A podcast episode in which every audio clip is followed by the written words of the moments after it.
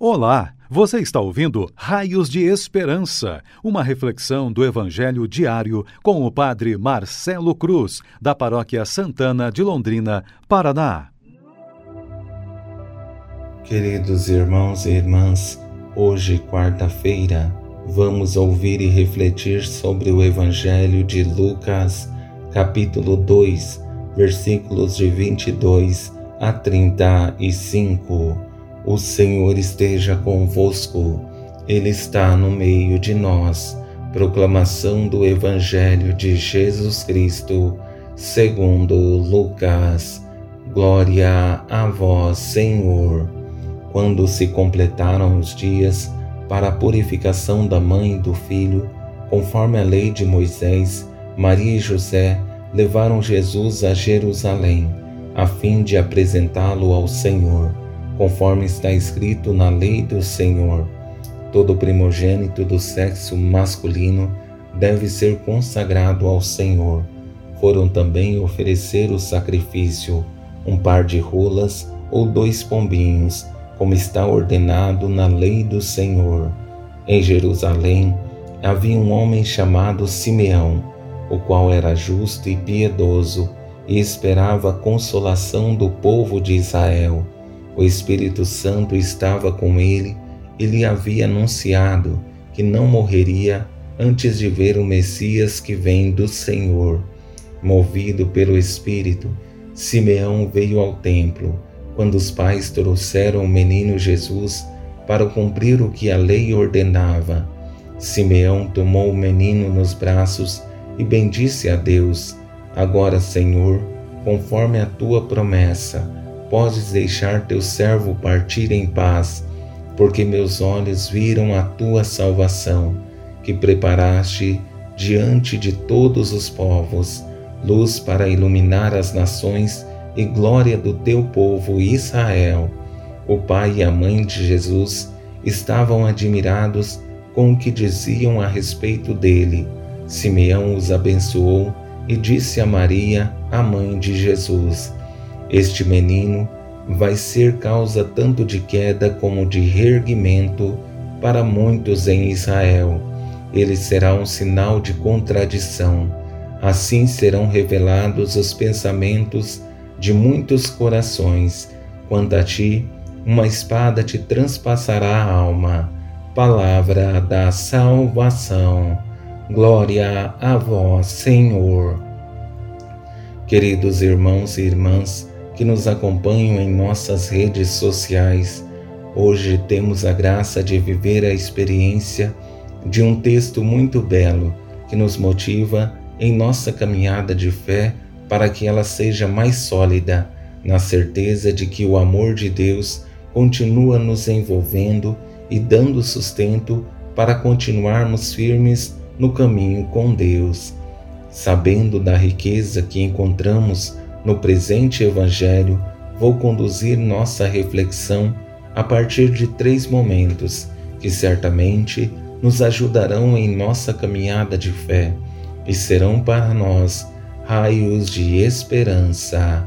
No primeiro momento, o cumprimento da lei, no segundo, as características de Simeão e no terceiro, a surpresa de Maria e José com o que falavam de seu filho.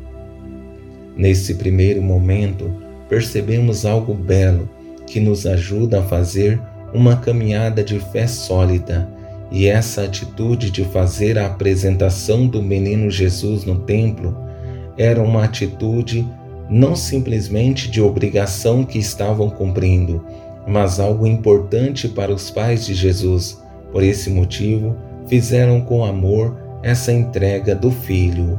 Maria e José levaram Jesus a Jerusalém, a fim de apresentá-lo ao Senhor, conforme está escrito na lei do Senhor. Todo primogênito do sexo masculino deve ser consagrado ao Senhor. Foram também oferecer o sacrifício, um par de rolas ou dois pombinhos, como está ordenado na lei do Senhor. É preciso que entendamos que a lei não pode e nem deve ser uma camisa de forças, mas algo que nos faz bem, que nos ajuda a sermos pessoas melhores e mais do que falar da fé, queremos testemunhar, testemunhar com a própria vida. Fazendo isso, a lei não nos sufoca, mas nos faz bem, porque damos sentido a tudo que estamos fazendo e vivendo. Ao destacar a figura de Simeão, percebemos que não é uma pessoa qualquer, mas alguém que entendeu sua missão, é dócil à graça divina e teve o privilégio de receber o grande sinal de Deus que contemplaria a glória divina que se encarnou. Mas, como percebemos em suas características, não era uma pessoa qualquer. Em Jerusalém havia um homem chamado Simeão, o qual era justo e piedoso e esperava a consolação do povo de Israel. O Espírito Santo estava com ele ele havia anunciado que não morreria antes de ver o Messias que vem do Senhor. Somente uma pessoa sensível à graça de Deus tem o privilégio que teve Simeão, porque a revelação divina não acontece para qualquer um, mas somente para homens e mulheres sensíveis à graça de Deus e em suas atitudes conseguem fazer um caminho que seja coerente comprometendo-se com a fé que professa. E chegamos à parte mais bela do Evangelho, que é a surpresa de Maria e José, que são os pais de Jesus, porque nem sempre temos plena consciência de tudo que o Senhor nos confiou e os privilégios que temos como cristãos. Assim também foi com os pais de Jesus, pessoas dóceis à graça de Deus mas não tinham consciência da dimensão do sim que deram e nem que alcançariam tamanha proporção. O pai e a mãe de Jesus estavam admirados com o que diziam a respeito dele.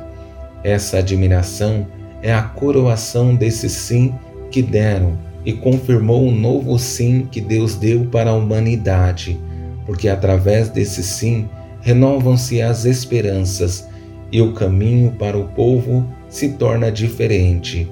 Através dessa criança, Deus não mais falará através dos profetas, mas Ele mesmo nos falará e mostrará o caminho que devemos seguir. Que, motivados por esses três momentos que o Evangelho nos propõe, possamos assumir nossa fé, nos comprometer com o reino de Deus, colocando em prática a vontade dele em nossas vidas. Louvado seja nosso Senhor Jesus Cristo, para sempre seja louvado. O Senhor esteja convosco, Ele está no meio de nós. Abençoe-vos, Deus Todo-Poderoso, Pai, Filho e Espírito Santo. Amém.